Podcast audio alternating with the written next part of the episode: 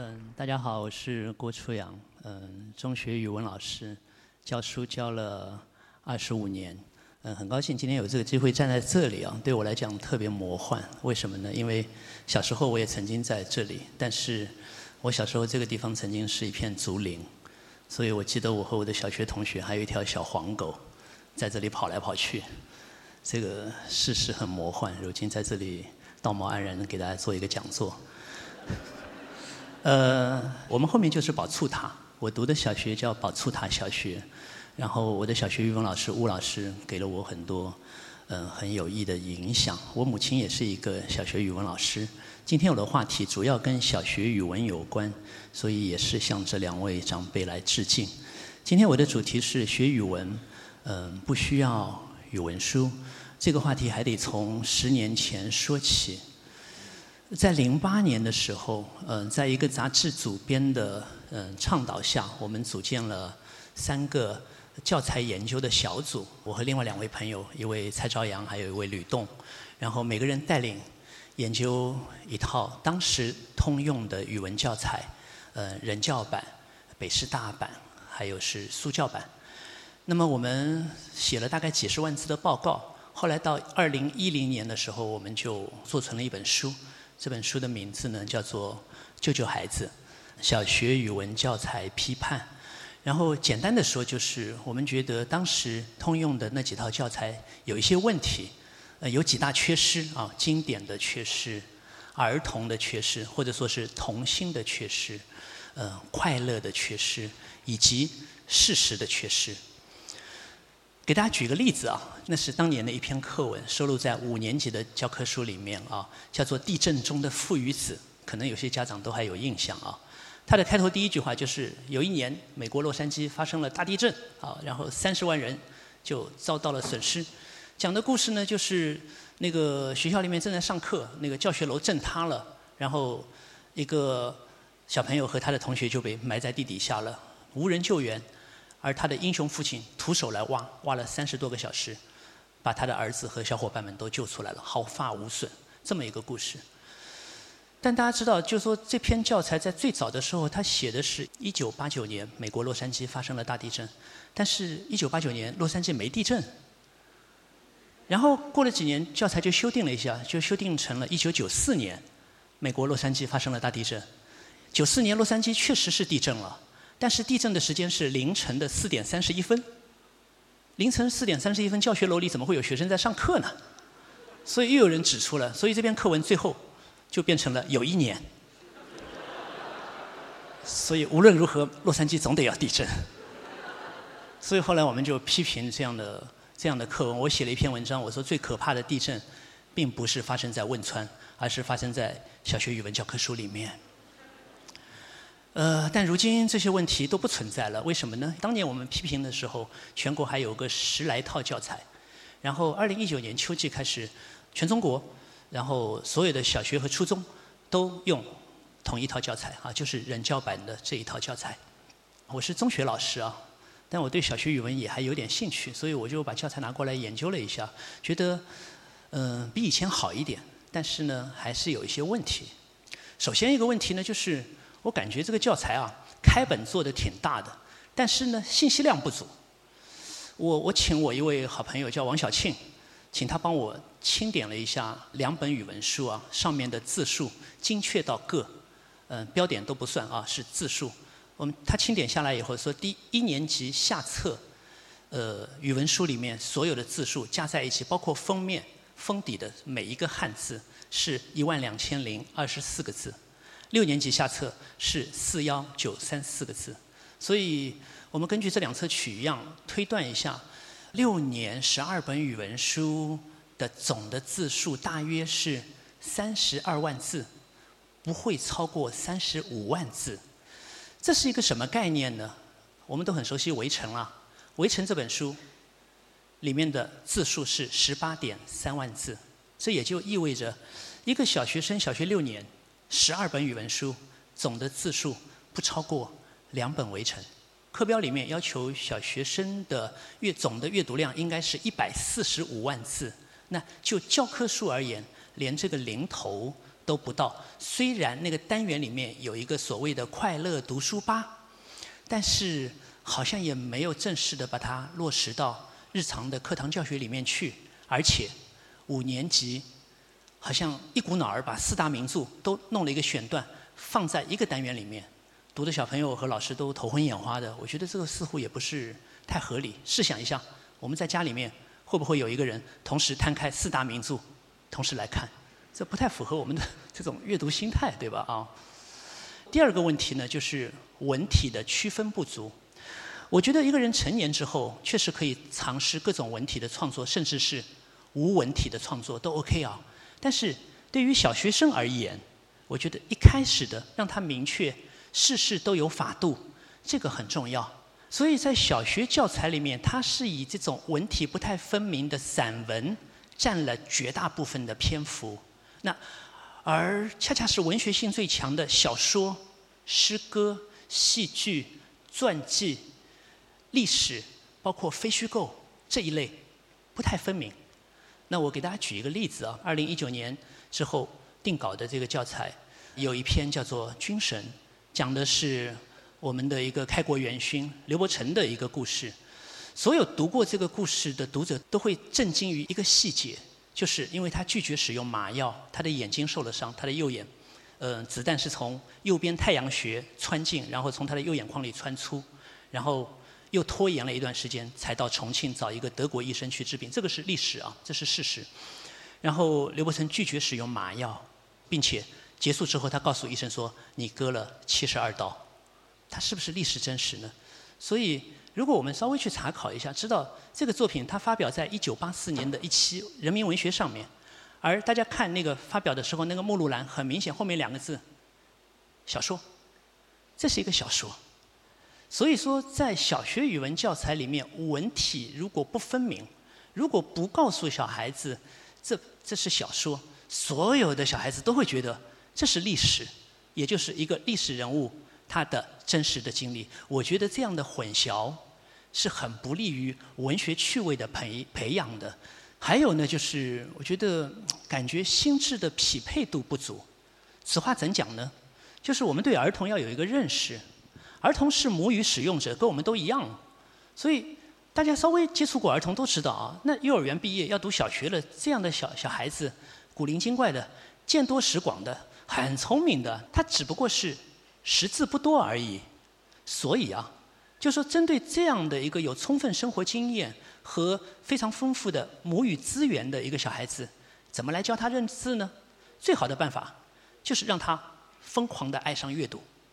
所以一旦一个孩子疯狂的迷恋上了阅读，他的识字他就会突飞猛进，根本就不再是一个难题了。所以我们说识字是一个爱阅读者的一个很自然而然。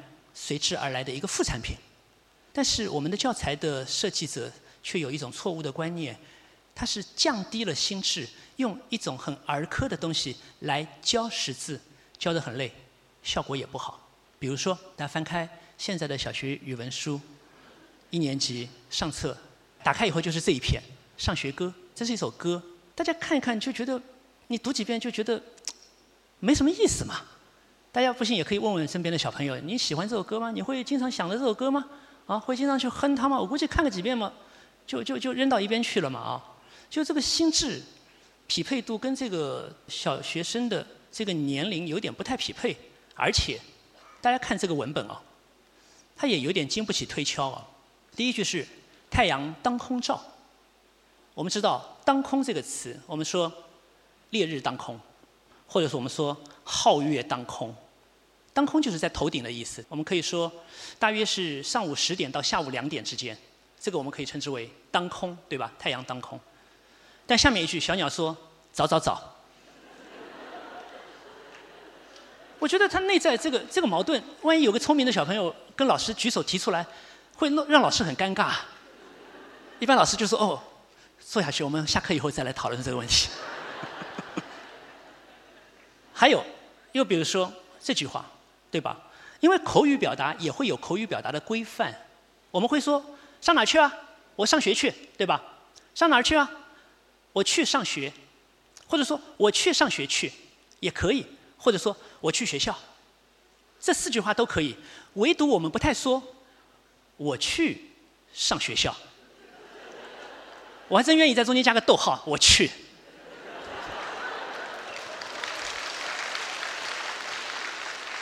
然后，如果说你把语文书一本一本放在面前啊，从一年级到六年级啊，这是一个质的飞跃啊，就是我相当于我们把一只小猴子变成了一个人啊，所以这中间的营养有多么重要。但是大家翻开语文书，一年级有一篇课文《春夏秋冬》，二年级找春天，三年级秋天的雨，四年级三月桃花水，五年级四季之美，六年级夏天里的成长。各位，如果你是一个小学生，你是否愿意？每一年每一年都读这些风花雪月的这些文章呢？我们真的让我们的下一代变成这样的风花雪月吗？还别急，到了七年级，好不容易毕业了，还有雨的四季在等你，总有一片适合你啊。第四个问题呢，就是原汁原味不足。所以，如果大家读小学语文书读的比较仔细的话，你会看到注释一，好多课文。都有三个字，就是有改动。我把小学语文书里面算得上是名家名篇的作品，我就列了一个表格啊。这是一个不完全的统计啊。我这个表格上列了有七十九篇，呃，有改动的作品，有些很普通的，算不上名家名篇的，还没有放进去。所以不管是泰戈尔啊、安徒生啊、罗大里啊、王尔德啊、托尔斯泰啊，啊，或者管你老舍啊、巴金啊、萧红啊、沈从文啊。统统都有改动，我就觉得很很很奇怪，就是因为这样的名家，我们说出来听到了都觉得如雷贯耳，怎么会去改这种名家的这种名作呢？挺挺不可思议的。那我们来看看他到底改的好不好？在四年级上册里面，这是一篇老课文，以前也在，现在还在啊，是屠格涅夫的一篇《麻雀》，名家名篇名义，谁翻译的？巴金翻译的。巴老翻译的啊，翻得特别好，就是靠左边的是有插图的这个是课文，然后右边的空白的这个是原文。呃，我给大家读一下，就是那个原文的第三小节啊。因为屠格涅夫他从小就爱爱打猎，所以他对狩猎很熟悉啊。这个猎人，呃，某种意义上来讲，可以也可以看出，呃，也传递了他本人的一些狩猎的经验。带了一条猎狗，猎狗瞬间发现了猎物，远处似乎有猎物。好，请注意，这是一个猎人。大家特别留意猎人的目光啊，就这里呈现出一个猎人的专业度。他是这样说的：“他说我顺着林荫路望去，猎人的目光啊，猎狗有指示，所以猎人顺着林荫路望去，看见一只嘴边带黄色、头上生柔毛的小麻雀。猎人的目光非常锐利啊，非常犀利啊，瞬间捕捉到猎物。一个特写镜头，他从草里掉下来。”括号风猛烈地摇着林荫路上的那个白杨树，继续往下看，呆呆地坐在地上，无力地拍着它的柔嫩的小翅膀。一个动态，我想提醒大家注意的是，屠格涅夫在这里呈现出非常高明的写作技巧。此话怎讲？也就是说，当猎人一旦收到一个指令之后，他瞬间捕捉到这个猎物，并且从看到猎物一开始，他的目光就没有离开过。但是他的念头在闪，麻雀怎么会在地上？它是从树上掉下来的，怎么会掉下来？（括号风在猛烈地摇着那个树，所以这个一闪念之所以放在括号里面，是因为他希望所有的读者都随着这个猎人的目光，死死地盯住那只小麻雀，不要离开。但各位到了课本里面呢，前面两节差不多，猎狗发现动态了，对不对？第三小节第一行，风。猛烈地摇撼着路旁的白桦树，变成了环境描写。一个有经验的猎人，他的猎狗有动静，发现动态了。猎人抬头一看，风猛烈地摇着白桦树，这是猎人吗？如果对照原文，文气断了。我们知道气很重要，文气很重要，完全忽视了这个文脉和文气。再来看后面结尾，后面的结尾课文里面他说。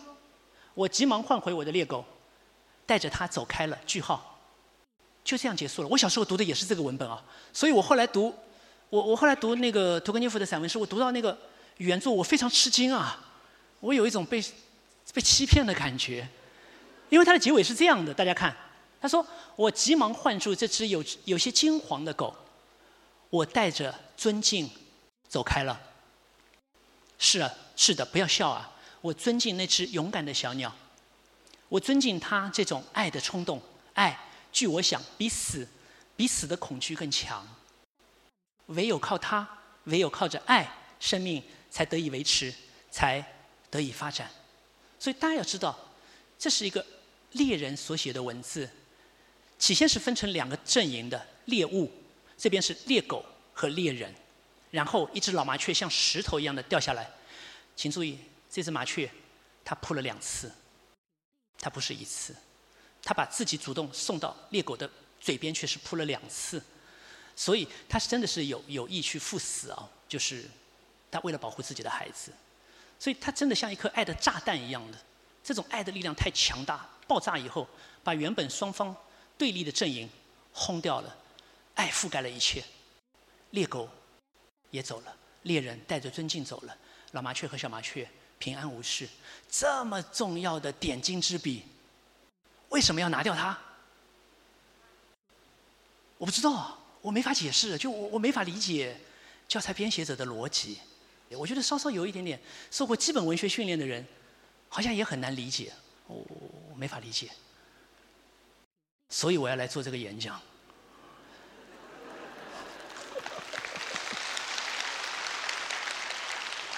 再来看，这是现在全国所有的小学生都都在读的一篇课文，四年级下册第二十七课《海的女儿》。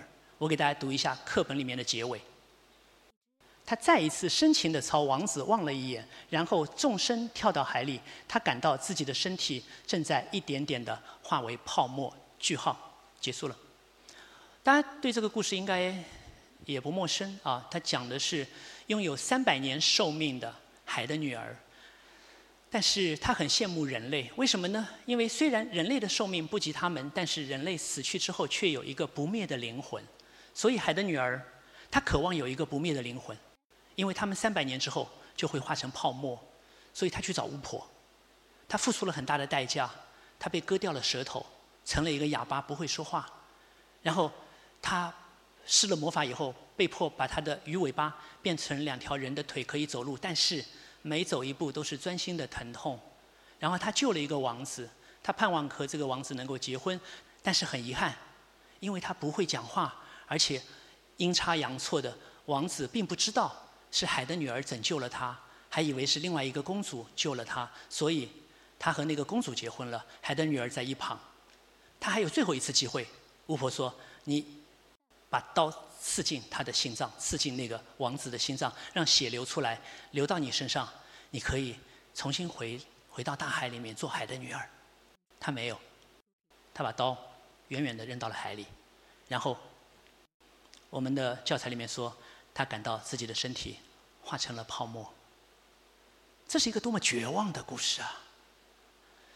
安徒生不是这样写的。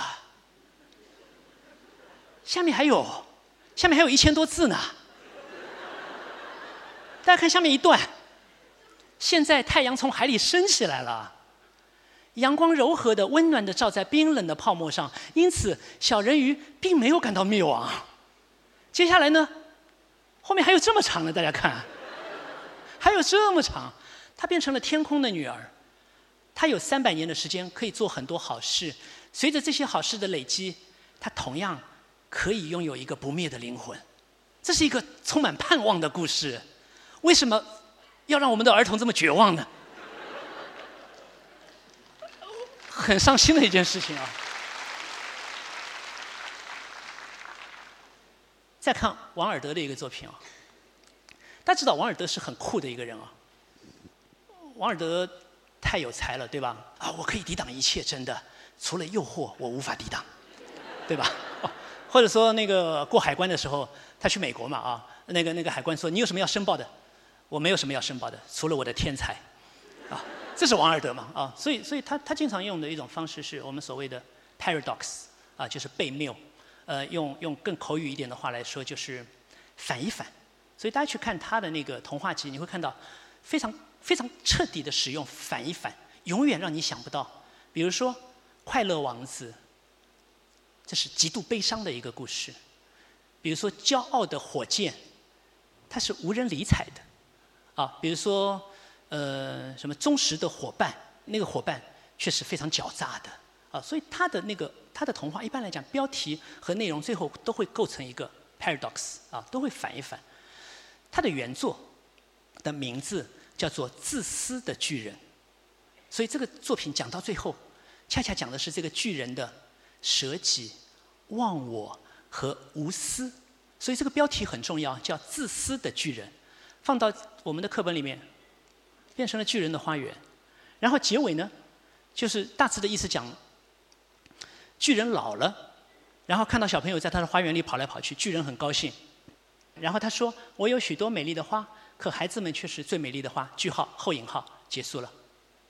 大家看右边的原作，一个冬天的早晨。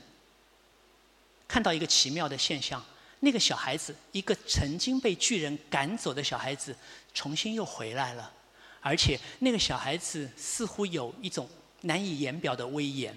那小孩子的手和脚心都有钉痕。然后真正的结尾是这样的：说小孩子向巨人微笑了，对他说：“你有一回让我在你的园子里，今天我要带你到我的园子里去，那就是天堂啊。”那天下午，小孩们跑进园子来的时候，他们看见巨人躺在一棵树下，他已经死了，身上盖满了白花。这是一篇充满了奥秘的作品，这是一篇很有学问的童话。我就比较费解，为什么在安徒生的作品里面，海的女儿明明没有死，我们的编辑却让她死掉？在王尔德的。这个自私的巨人里面，巨人明明死了，却不让他死，很奇怪啊，特别奇怪。这里的玄妙之处在课文里面全部都没有了。我后来专门写一篇文章，叫做《破碎的魔方》。我觉得王尔德的作品非常精妙，像一个魔方一样变换灵动，啊，像万花筒。但是放到这边，呃，就被拆得七零八落了。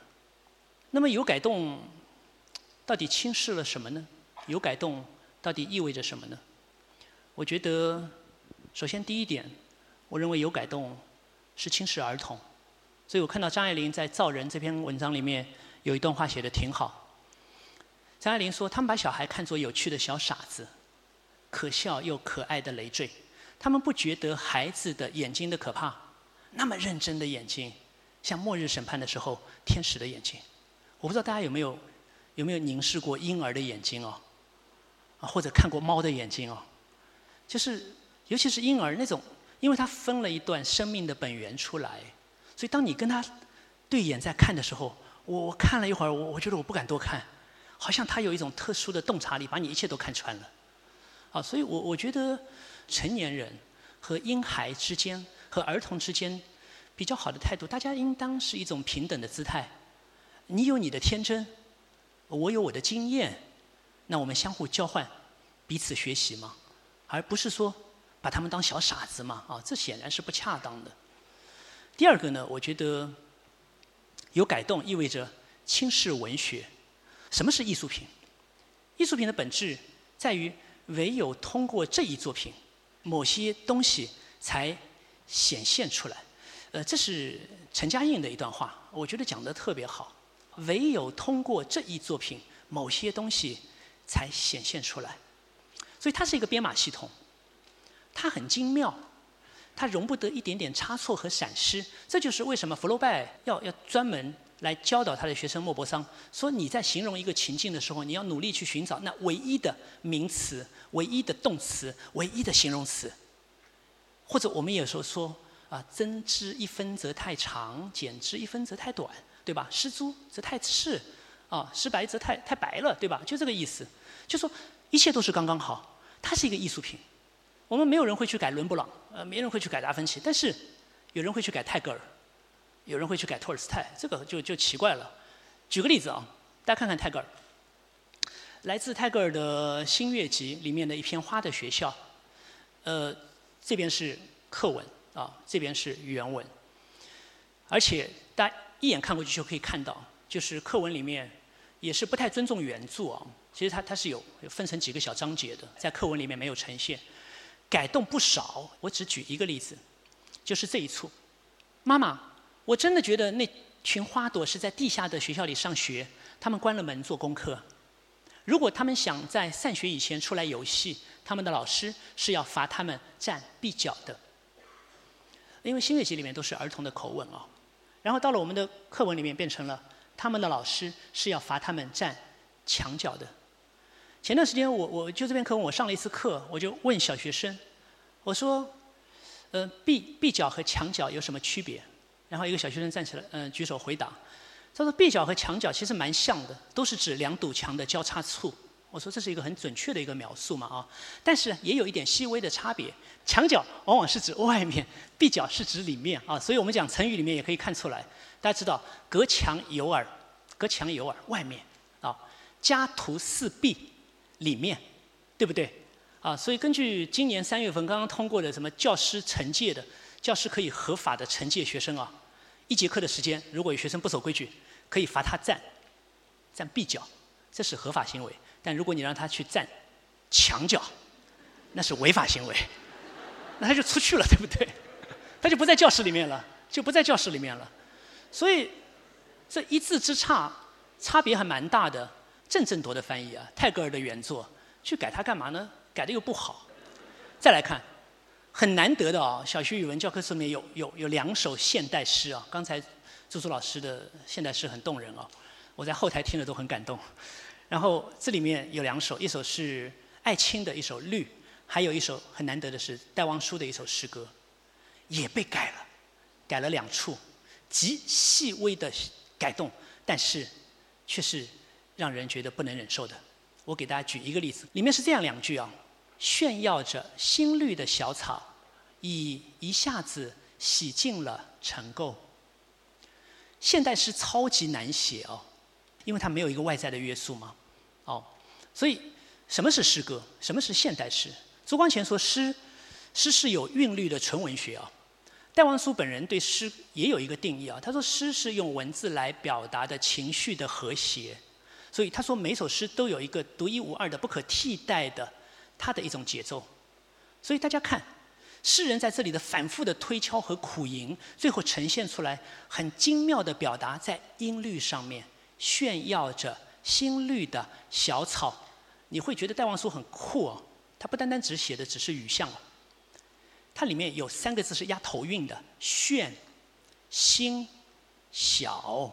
炫耀着新绿的小草，这三个字押的是头韵，然后有三个字是押尾韵的，要小草，炫耀着新绿的小草，这是很玄妙的一行诗，对不对？正是因为在上一行里面的三三，所以在下一行里面，它同样有三个韵脚来跟它做一个呼应，以一下子。洗净了尘垢，但是很遗憾，小学语文书里面把第一个“乙”字拿掉了，对不上了。所以这是一件多么可惜的事情啊！就诗人在那边的精心的打磨和雕琢，最后碰到不太有感觉的人手里，那还有什么好说呢？对不对？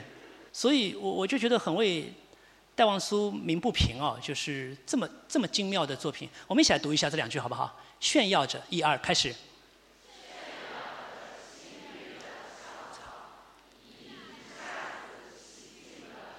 你体会一下那个“以”字多重要啊！以一下子洗净了尘垢，非常要紧啊！这就是练字啊。然后还有一点，我觉得 大家不要笑啊，这是真的呀！啊，就是，就是我我最后。翻语文书翻到最后，我我只能想到法律了。哦，我著作权法第十条，就著作权确实它包括了保护作品的完整权，就是保护作品不受歪曲和篡改的权利嘛。我觉得一言以蔽之，有改动意味着让我们的儿童常年游荡在一个假货市场。最近一次刚刚人口统计了，我们知道这个。十四岁以下差不多有二点五亿哦，这套教材跟二点五亿人有关啊，各位，让二点五亿人，让这些青少年，让这些儿童，在最迫切的求知的黄金的阶段，让他们游荡在一个语言的假货市场。我们知道，语言品质约等于思维品质，而思维品质会决定一个人的生活品质。所以，如果我们给一个儿童，给二点五亿的儿童糟糕的语言的话，我觉得简直就是犯罪啊！因为这会影响他们日后的生活。但是有一个作家的作品没有被改动，没错，我们六年级上册鲁迅单元啊。单元里面收了鲁迅两两两则，一则是选文《少年闰土》啊，来自鲁迅的作品《故乡》，还有一篇好的故事啊，来自他的散文诗《野草》。然后我非常吃惊的看到，我拿放大镜看啊，看到了这八个字啊，真是喜极而泣啊！因为我看了太多的有改动嘛，所以竟然看到这么八个字，我把它放大，大家看得很清楚啊。遵照原文，未加改动。然后鲁迅写的那些字都把它列出来，说如今是这样写的。啊，如今这是通假字。我想弱弱的替老舍啊、巴金啊、萧红啊、沈从文啊、托尔斯泰啊、王尔德啊、安徒生啊，问一声，要求也不高，是否可以同城待遇？有一个人是这样，那其他的那样，这显然不公平嘛，对不对了？我是蛮希望在场所有的朋友啊，不管是大朋友还是小朋友，呃，尤其是。有有小孩的朋友读一读这本书。自从这本书二零零九年出来，二零一零年我读到这本书，我每年都在跟我的朋友还有身边的家长推荐这本书啊。这是一本语文老师都应该阅读的书，我觉得这也是家长都应当阅读的一本书。呃，我觉得这本书整一个，它很好的印证了之前我对语文的一些经验主义的看法啊。这是一份一份调查报告，他的序言是这样写的，我给大家念一下啊。他说，作者通过大量的研究的资料。揭示了一个残酷的事实：破折号，直接教学对提高语学生的语文能力 （literacy） 没有功效。也就是说，大部分老师花了大量的时间在课堂上教字词句、语法规则、语文知识、阅读方法，基本上都是浪费时间，远不如让孩子自由阅读，成绩更突出。然后这本书里面它的一个基本概念就是 FVR 啊。翻译成中文就是自由自主的阅读。所谓自由自主的阅读，就是没有压力的阅读，没有任务的阅读，没有课后练习的阅读，不需要考试的阅读。想读就读，不读就不读。想读漫画也可以，想读奇幻类的也可以，什么都可以。坐在马桶上也可以读，就是这样的阅读，恰恰是最有效的学习语文的方式。它里面有一些核心要点。他说，衡量语文课的好坏。就看是否促进了 FVR。第二，一旦一个孩子因乐趣而阅读，好事就接踵而来了。他的口头表达也会变好，他的作文就会变得更好，他的词汇量就丰富了，认字就更多了，他的思维也变得更缜密了。所有的好事都随着他变成一个疯狂的阅读爱好者随之而来。第三，语文课约等于文学课，几乎就是百分百的文学课。第四。我们常以为要先熟悉某些语文技能，然后再去用于阅读和写作。其实这并不是人类大脑的运作方式。我们只是读那些觉得跟我有关的东西。我们在阅读中学会了阅读，阅读不需要方法。最后，广泛阅读的人最终都会走向伟大的书。这就是这本书里面的一些核心要点。我当年看到以后，我觉得很很刺激我啊。那最近这十年，我觉得我在做的事情基本上。也是以这本书作为一一些理论根据啊，然后再带我和我的学生再做一些自由自主的阅读。二零一二年诺奖得主诺莫言啊，还有非常非常棒的作家沈从文啊，他们有一个共同点，他们的学历都是小学毕业。但是看看沈从文写给张兆和的情书，我行过许多地方的桥，看过许多次数的云，喝过许多种类的酒。却只爱过一个正当最好年龄的人，我应当为自己庆幸。我觉得女生如果看到这样的文字，很难抵挡啊，对吧？很难抵挡啊。所以文字的魅力、文学的力量是超级强大的。阿 Q 没有受过教育，只会跪下说：“吴妈，我要跟你困觉。”如果阿 Q 像沈从文一样，对不对？我行过许多地方的桥。那那那就不是那个样子了。文文学多重要，文学多重要。但这是语文书上学得来的吗？这是语文老师教的吗？不是的，这是来自他个人广泛的阅读和他的亲身的生活。大家看，今天听到这里，是不是觉得这是一个自我否定的讲座？那还要语文老师干什么呢？对吧？语文老师可以滚下台去了，还要你干什么？自由自主阅读不就行了吗？那仔细想一想啊，定下神来想一想，语文老师还是可以做一些事情。第一，提供主本，提供一些新的角度，比如说珍珠鸟，呃，珍珠鸟是现在的一篇课文，然后，呃，是一个照样有改动啊，分记材也被改了啊，三节本，然后我们可以提供原文，然后不同的思路是，绝大部分的小学老师可能都会说，重点放在最后一句，说信赖往往创造出美好的境界，啊，信赖很重要，什么是信赖，都会围绕这个展开。但是如果我们对这个文本做一个词频学的考察的话，会发现有一个重点的词语出现了好多次，就是那个“龙”字。信赖只出现了一次，“龙”却出现了九次。龙很重要啊，为什么不来研究一下“龙”字呢？仔细研究以后会看到里面隐藏着两个“龙”字。第一是一个竹条编的、比较疏朗的小鸟可以钻出来，但是大鸟却出不来的一个“笼子。但是。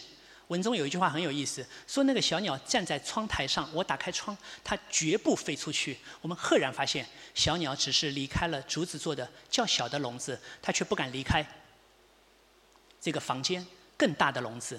而一旦我们去读冯骥才的原作，你还会看到有一段文字被删掉了。我觉得这段文字太有意思了。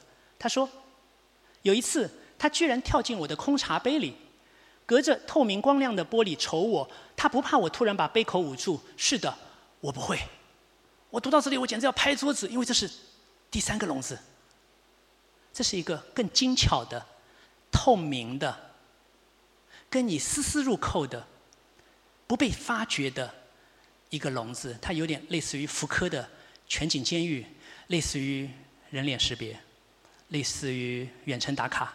诸如此类，我觉得冯骥才是一个很好的作家，所以这篇课文里面这三个笼子多有意思啊！研究一下，小朋友完全可以理解。语文老师还可以提供什么呢？还可以提供有价值的概念、思路和方法。我觉得约翰·密尔的《论自由》很重要啊，里面讲思想自由和言论自由，里面有一句话表达的特别好，他说：“迫使一个意见不能发表的特殊罪恶，乃在他是对整个人类的掠夺。”有点深奥啊，因为他的思想比较深奥，所以呈现在语文语言上也会比较深奥。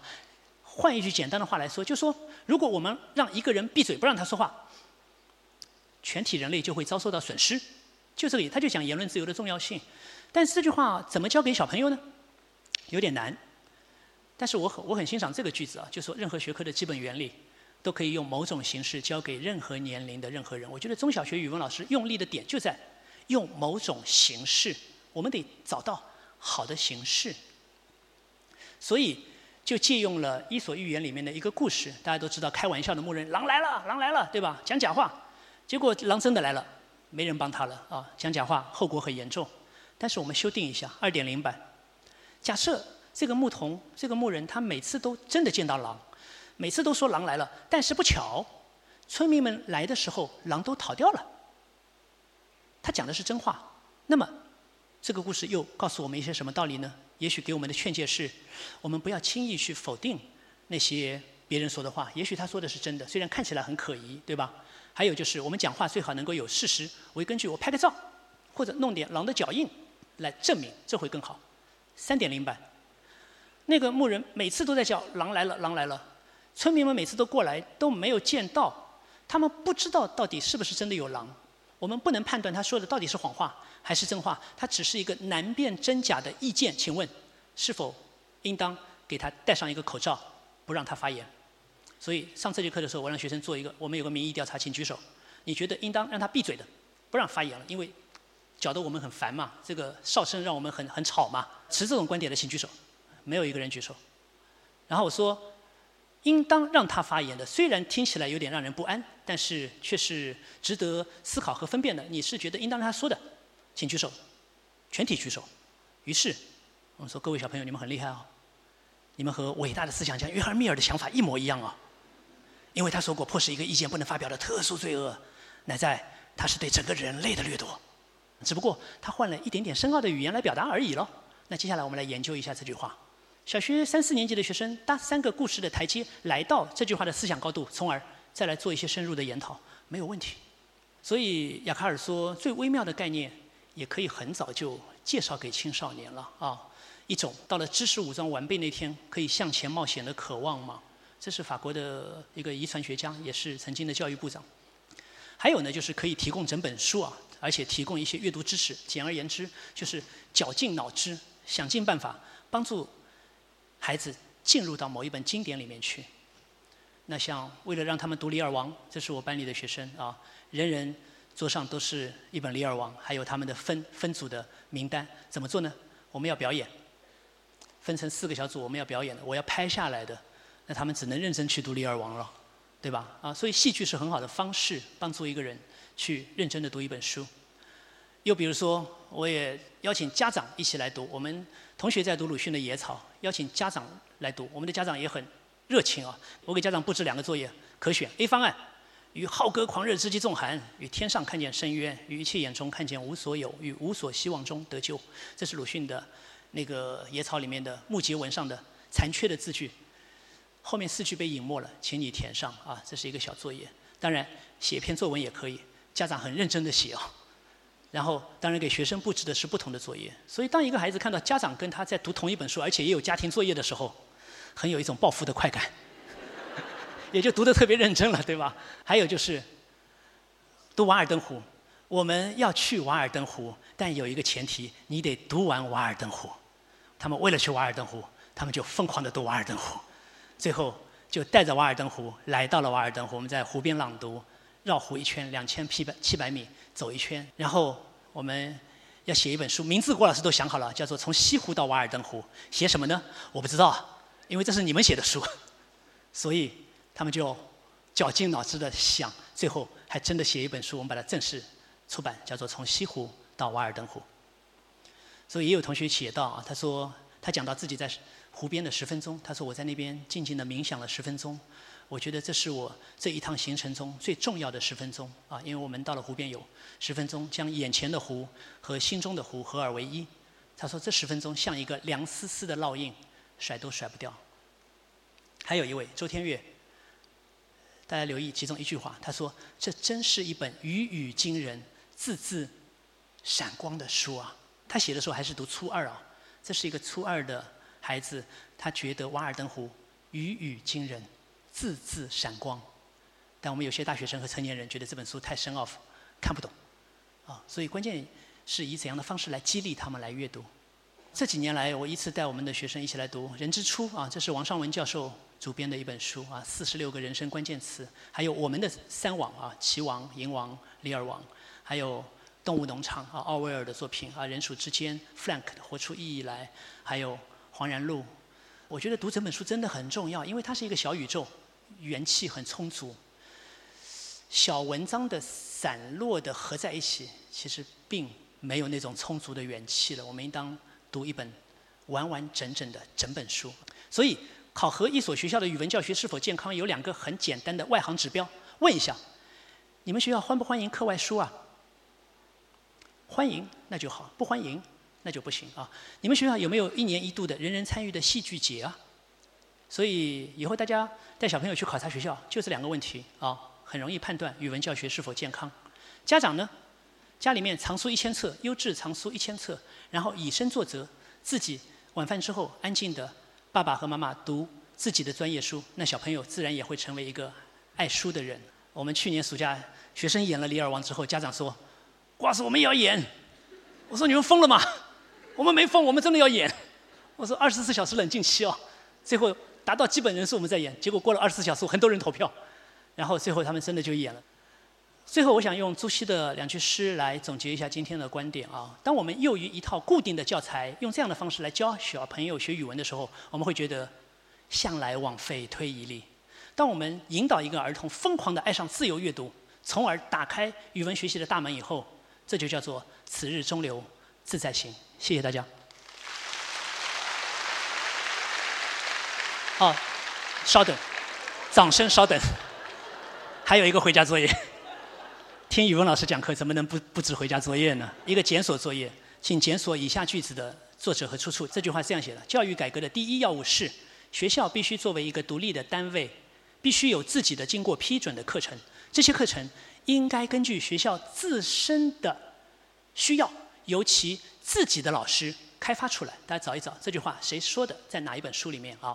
第二个作业，请大家检索一下一段文字，标题叫《浪子的比喻》啊，百度搜一下就可以搜到，搜在 Luke Fifteen 里面，请找出这段这个故事里面三个偏旁相同的形声字是指身旁，领略一下汉语的风骨。好，谢谢大家。